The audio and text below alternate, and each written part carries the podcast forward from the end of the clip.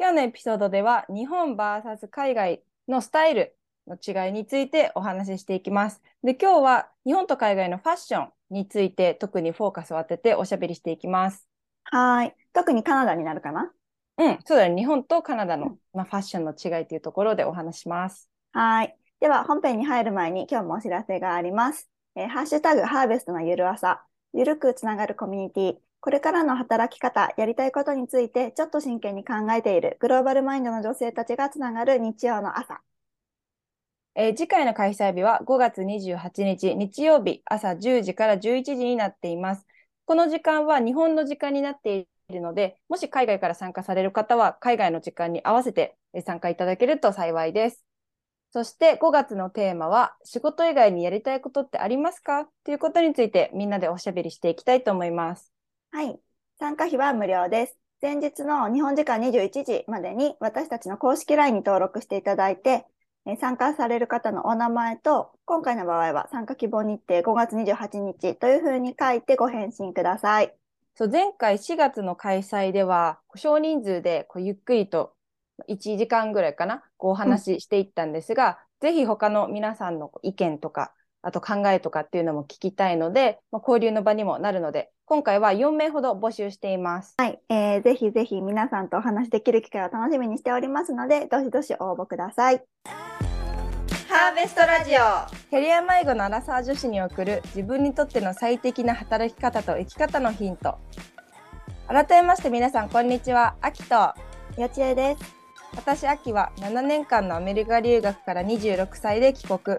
そのまま日系企業の新社会人になりました。3年間勤めるも一生日本で会社員やる自分が想像できなくて、自分の力で海外に生活拠点を作るという目標を叶えるため、30歳で再び海外に飛び出すことを決意。生き方、働き方ともにまだまだトライアンドエラー中です。私、八千恵は新卒入社した会社を3年半で退職し、カナダで社会人留学と現地就職を経験し、29歳で日本に帰国しました。パラレルワーカーとして会社員をしながら自分のビジネスと理想の生き方を耕し中です。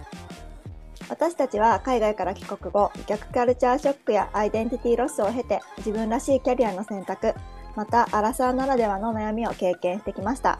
もちろん現在も進行中です。そんな私たちがお送りする一歩先行くお姉さんのリアルトークをお楽しみください。はい、では今回の本編に入っていきたいと思います。日本とあとカナダのファッションの違い、うん、または同じことみたいな感じでお話ししていきたいんですが、はい、前のエピソードでも何回かさ、よちえと私で、日本に海外から帰ってきたりすると、なんかみんな大体同じ服とかを着てて、ファッションの、うん、なんだろう、トレンドとか流行りがすぐわかるよね、みたいな話を確かしたと思うんだけど。うん。みんな同じ色の形の、同じ色のコートで同じ形のコート着ててさ、特に冬とか？うんうん。そう私が9ヶ月ぐらいカナダに行ってて、で、一時帰国した時にちょうど冬だったの。で、うん、友達がさ、あの、成田空港に迎えに来てくれて、お友達と電車に乗って都内に帰ったからさ、うん。の電車のえ着く駅駅でさ、見れるじゃん。女の子,、うん、女の子とか、まあ男性、女性、まあ、かあんま、あれだけど。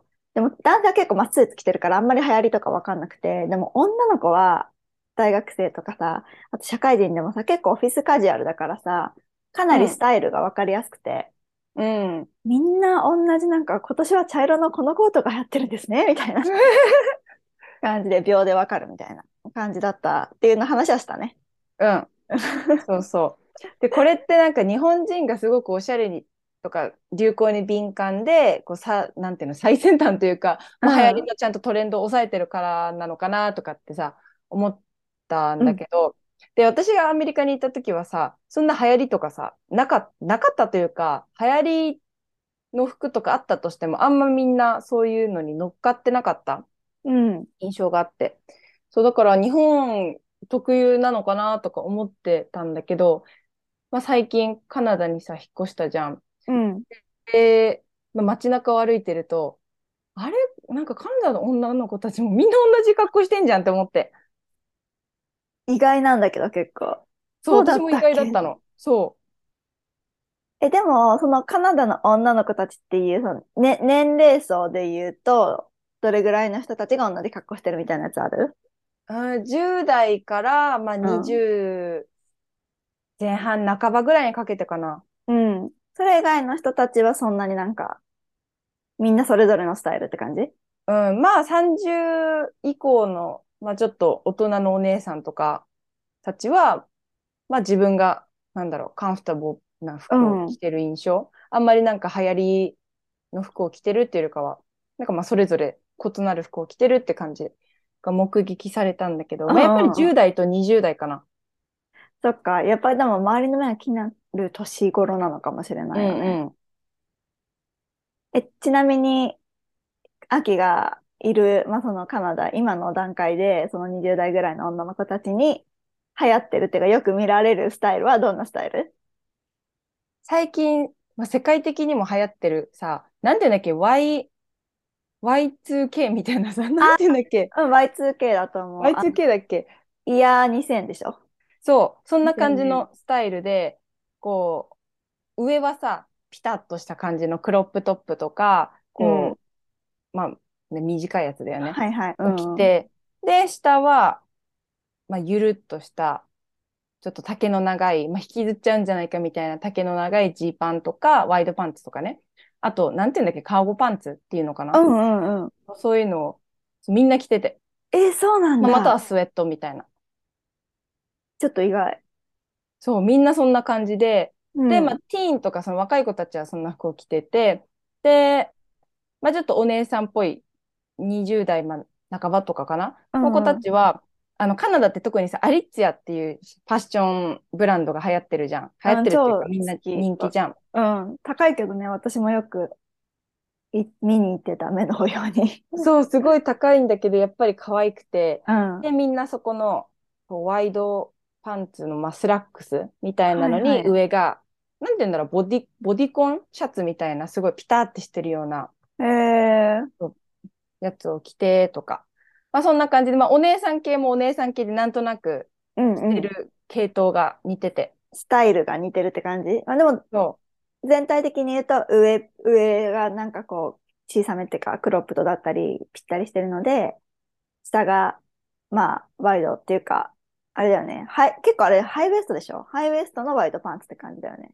う。うん、ハイウエストもあるし、でも最近はさ、ローライズもまた流行ってるじゃん。そう、そうね。それだからローライズも変わるもんね。そうそうーん。でもまあ、今回で、下は緩めか。う。そう。まあ、だから大体、まあ、トレンドは、まあ、日本でもさ、そういう系流行ってるじゃん、今。うん。日本でも流行ってる。ちょっと前までは本当にそんな感じだった気がする。うんうん。うん。だから前よりかももっと、なんだろう、世界的にちょっとトレンドが似てるっていうのかな。だから私の個人的な見解だと、最近やっぱさ、K-POP がすっごい大きいじゃん。うん。あ、そうだ K-POP でね。もすごい Y2K ファッションさ、してるじゃん。うんうん。で、それにまあ影響されてっていうのももちろんあるだろうし、まああとはアメリカ、まあアメリカがやっぱりさ、影響力が大きいじゃん、ファッションの。うん、ニューヨークがね、最初はやっぱりね。うん。だからニューヨークとか、まあ、あと LA とかさ、そのインフルエンサーとか、セレブとかがそういう格好をして、で、まあ K-POP もそういう格好をして、うん、で、うん他のところもどんどんそれが伝染していくみたいな。なるほどね。確かにそうかも。なんか私がいた時はさ、もう10年ぐらい前だからさ、なんだろう、あんまりそのみんながおしゃれに気を使ってるっていうイメージはなかったの。カナダのバンクーバーに限って言えばね。うん。でも、確かになんか、おしゃれとかじゃなくって、みんな、特にそのティーンの子たちは同じスタイルをしてるなっていうふうに感じたことはあって、うん。でもそのスタイルは本当今とね、秋が今言ってくれたやつと全然違くて、なんか夏に特に顕著に見られたんだけど、あの、普通に、めっちゃ寒そう、寒そうなっていうか、普通にまあ袖のないさ、キャミソールとかさ、うんうんノースリとか着てて、で、下もすっごいもう本当に短パン、あの、ホットパンツみたいなやつを履いてて、で、まあ B さんなのよ。でも別にさ、バンクーバーってさ、言うほどそこまで暑くならないからさ、なんか、やっぱちょっとバスの中が寒かったりとか、夕方日が落ちてくると寒かったりするから、その時に彼女たちは絶対になんかそれこそなんかアリツィアとか、ちょっと流行りのちょっと大きめのパーカーををいつもみんな着てて、うん。で、足はめっちゃ寒そうみたいなが 流行ってたっていうか、よく見てて、なんか若い子たちってこういう感じなんだ、こっちのって思ったのね。うん。まあでもさ、日本でもさ、やっぱその当時はさ、あの、女子高生とかスカート、まあ今もそういう子多いと思うけど、スカート短くて上に着込むみたいな感じうんうんじゃん、寒い時って。だからまあ結局、そういうスタイルは、まあそういうスタイルなんだろうなと思ったんだけど、うん。なんかちょっと、そのバンクーバー、私の中でバンクーバーって言ったら、まあヨガパンツかそのホットパンツ みたいなイメージしかなかったから、その世界の流行りに合わせて、ちゃんとそのトレンドが移行しているってことについてちょっと驚いた。ねえ、ほんと、キャッチアップしてるんだね。ね、キャッチアップしてるんだって思ってさ、なんかおしゃれな人いるイメージ、おしゃれな人がいるとかいないとかっていうよりかは、なんかその、世界のトレンドを気にしてる人がいないと思ってたから、あんまりバンクーバーに。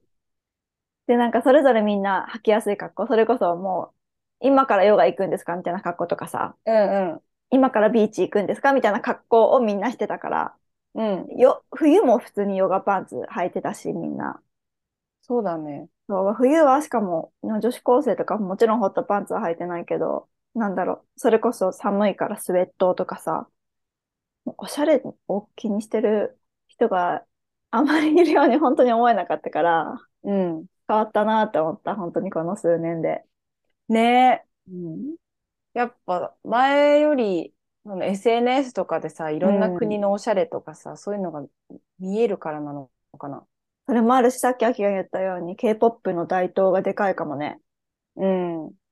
やっぱさ、K-POP ってさ、すごいなって思うけど、なんか英語でも歌う歌うし、韓国語でも歌うし、日本でも流行ってんじゃん。日本語、まあ、たまに喋ったりするじゃん。なんか、私たち日本みたいな感じ。うん。だからなんかさ、結構さ、中継、中継してる気がする。そのファッションでも文化でも。うんうん。なんか直接日本に入ってくる、もちろんアメリカの文化もあるけど、なんか結構さ、K-POP を経由して入ってきたりとかさ、うん。するなと思って、バンクーバーもきっとそうだしさ、LA でもすごい、あの、K-POP でかいからさ、あの、ニューヨークとかのファッションを一回なんか K-POP 風にして、ちょっとアジアンテイストっていうか、そっちにしてから LA に入ってるとか、なんかカナダに入ってるとか、日本に入ってるとか、あるのかなって思った。ね、しかもさ、普通の一般人のうちらでもうん。できる、真似できるようなスタイルじゃん。わかる。なんか、ランウェイとかの人とかのやつ真似できないもんね。そう、アメリカのさ、セレブとかさ、まあ、あとわかるわまあ別にどこの世界のセレブでもいいんだけどさ、やっぱりこうハイエンドの服着てるとか、ちょっと特徴的な服着てるとかさ、なんだろう、一般日人に着ないなよね、みたいな。そうそう。特にさ、アメリカの、何、おしゃれな人とかってさ、なんだろう、日本じゃ絶対それ売ってないでしょみたいなさ、うん。感じの服とかも着てるじゃん。うん。だからまあ、それ、そもそもそういうのができないっていうのはあると思うけど、最近のそういう、まあ、K-POP だったりとか、まあ、流行りの服って、まあ、うちらでも買えるようなうん。ものが多いから、あと真似しやすいから、確かにね。それあるかも。だってさ、あの、日本ってさ、読者モデルとかいるじゃん。うん、あの、それはもちろんその流行りとかさ、世界的にパリコレとかニューヨークとかで流行ったものとかはあるとしてもさ、それはさ、やっぱ日常的に着ないっていうのはもちろんあって、でもその前にうちらにはさ、まあ女優さんとかがいたとしても、その下にまたさ、うちら、一般的なうちらとの間に読者モデルっていうさ、なんか謎、謎というかさ、謎の存在いるビタよね。ミンのさ、ちょっとお姉さん的存在っていうか、ちょっとこう先行くファッションモデルまではいかないけど、み身近な憧れる人っていう存在がい,、る、いたからさ、おしゃれのお手本も多分すごいしやすかったじゃん。そう思うとさ、インフルエンサーの先駆けがドクモだったんじゃない？そうかもね。だってさ、一般的なお店で、まあちょっとお金出さなきゃいけなかったけど、都会のお店だから、ファッションに載ってるやつとかって。だけど、買えるじゃん。買えるものを着てるうん。で、多分さ、なんかさ、それこそさ、LA とかのさ、ファッション、コスモポリタンとかのさ、雑誌とかってさ、あの、読モじゃなくてさ、それこそ有名な人のさ、なんていうの？そ生活スタイルとか、なんか、リレーションシップがどうこうとか、そういう系のお話が多いからさ、やっぱり手の届かない存在の人のお話を読んでるとか、彼女たちの生活スタイルを見てるって感じだったからさ、そういう意味で言うと、その SNS とか、まあ、K-POP とかが流行り出して、その毒も的なっていうか、そのちょっとそのビトウィーンのさ、うん。存在っていうのが世界的に見やすくなったのかもね。アクセサブルになったのかもしれないね。そうだね。だってインフルエンサーもさ、まあ、うん SNS だとかさ、いろんなプラットフォームを使ってさ、その人たちが着てるブランドの服を変えたりするじゃん。タグ付けされたりしてるから。まあそうね PR も含まれたりしてるけどさ、うん。まあでも普通に私ここのこの服かなんか使ってるよとか化粧品もここ使ってるとか、まあ、PR なしでそうやってる人もいるじゃん。うんだから実際に私もさ好きなインフルエンサーの子がこうこれ買ったみたいな洋服のブランド見るとあ私もここで買ってみようっつって買ったことあるしうん。だからまあその、まあ、K-POP もしかり、まあ、読モもしかりそうやってインフルエンサーが出てきて、うんうんさらにこう世界中とかいろんなところのファッションが真似できるようになったっていうことで、まあ、うん。昔ではあんまりなかった世界的になんか同じようなファッションを見かけるみたいな時代になったのかもね。ねえ、意外だわ。じゃあ私、今度バンクーバー行ったら流行り分かっちゃうかもしれないじゃん。え、そうだよ。ちょっと意外。え、なんかさ、それは期待してなかった？期待してなかったっていうか、なんか、意外だった。ね、意外だよね。私うも、それ、全然みんな、なんていうの？もう、雨よけのジャンバー着てる、それにジーパンみたいな、そんなそうそ感じだと思って行ったからさ、なんかうんみんなすごいおしゃれで、同じような格好してるじゃんと思って。う。えー、それは、なんか、え、じゃあそれを見てさ、秋は、あ、私もなんかおしゃれしなきゃとかさ、私もこういう格好しようって思う、思ったりする？うーん、まあ、年齢もある程度前よりかはさ、成長したから、そこまで、あ、これが今流行りだからこれ着なきゃとかは思わないけど、まあでも、やっぱり、気軽にさ、着たいものを着れるっていうのが、海外のさ、いいところだなって思うから、日本だとさ、やっぱりちゃんとこう、頭からつま先までしっかりコーディネートしなきゃって変なプレッシャーがさ、感じちゃって。だけど、まあ、カナダの場合はこう気が抜けるから、うん。私はそんなに、あ、こういう格好したいなとかって思うけど、でももうこれでいいやって手抜きの格好ができるから、結構心地いいなと思ってるんだけど、まあでも海外といってもさ、例えばパリにいたらさ、それこそもっとしっかりおしゃれすると思うんだよね。うん。以上になんなら。ね、きっとね、行ったことないから分からんけど。私も見たことないからわからないイメーけど。ジ。そう、だからまあ世界によってもさ、日本以上におしゃれなところもあれば、ね、カナダとかみたいにちょっとこう、気を抜いておしゃれできるところもあるから、確かに。まあ、本当個人のね、好き好きだと思うけど、私的には、まあ、あんまりおしゃれに敏感にならなくていいカナダとか、アメリカとか、まあ、そういう国が合ってるかなと思うけど。確かに。まあ、あとさ、東南アジアとかさ、暑い国とかってあんまりおしゃれなイメージないよね。うんうんうん、それこそ B さん短パン、そうタンクトップみたいなイメージだけど。やっぱりさ、着込む文化がないとさ、レイヤーとかも気にしないしさ、うん。日本人ってもうそもそもさ、なんかもう超昔からさ、十二一重とか着てたじゃん。色のセンスとかそういうのあるから、結構敏感な方なはずだと思うし、まあ四季もあるから冬は着込むっていうのがあるけど、もう国としてさ、めちゃめちゃ前、いつも常夏とかだったらさ、着込む必要ないからさ、ワンピース1枚とかさ、T シャツ短パンとかで暮らせるからさ、おしゃれのしようがないじゃないよね。そうだね。ほんとだからそれは、おしゃれしたい人はさ、逆になんか常夏に暮らしてたらかわいそうかも。うん今日も、今日も布切れ一枚で暮らしますみたいになっちゃう。うん。綺麗一枚。あ、でもそうだよね。でもなんか海外にさ、ちょっと関係ないけど、旅行に行くとさ、海外旅行とか行くと、その土地の人が着てる服っぽいの着たくなっちゃうから、私。あわかる。なんか、この間、もうほんとコロナの前だけどさ、タイに行った時に、なんか日本から一応さ、まあこういう服持ってこうと思ってさ、準備してさ、この日はこれ着ようみたいなワンピースとか夏服持ってくじゃん?うん。だけど、絶対現地に行くと、すごいそれこそタイのパンツみたいな、うん。風通しが良さそうでガラガラのやつとか売ってるわけよ。うん。しかもさ、そんな高くないから、まあ500円かとか700円かぐらいのレベル感のものだからさ、欲しくなってさ、大体買うじゃん。うん。で、その土地で結局さ、日本から持ってた服は着ないし、結局そこで買って着るんだけど、そこで買ったものは日本に帰ってきて活躍しないっていうことになってそうなの、わかる。わかる、わかる。なんか、だったら持ってかなきゃよかったとも思うし、うん。か買う必要もなかったなって思うんだけど、なんかそこの土地に行って旅行に行ってる間にそれを着ちゃうんだよね。わかる。だからそこの土地でさ、みんなが着てるとなんか可愛く見えるじゃん。そうそうそう。しかもやっぱその土地の気候に合わせた服だったりするじゃん。うん。暑いからそのピチピチのパンツじゃなくて緩めのパンツとかさ、うん。素材とかも結構こう風通しがいいとかだから、やっぱり履いてる理由があるわけだからさ、履きたくなるし、うん。可愛いし、買っちゃうんだけどさ、いつも後悔するんだよね。それで買って日日本で。本で絶対着ないから。そう。っていう、それだけの話なんだけどさ。わかるよ。なんか前も私もさ、アメリカ行った時はさ、日本に帰るたびに、こう日本のやっぱね、流行り、一応ちょっと乗りたいから、日本の服を買って、日本にいる間は着るんだけど、でも、アメリカ戻ったら、もうずっとししまいっぱなし？ね結局そうだよね。そう、だからまあ、その土地によってね、やっぱ、着れる、着やすいものとか、うんうん。別にしても、なんだろうね、ちょっと、な、なんていうの？まあそこに、結局さ、ブレンドインするみたいな、そこの流行、うんうそこの流行りにさ、乗るとかさ、それに、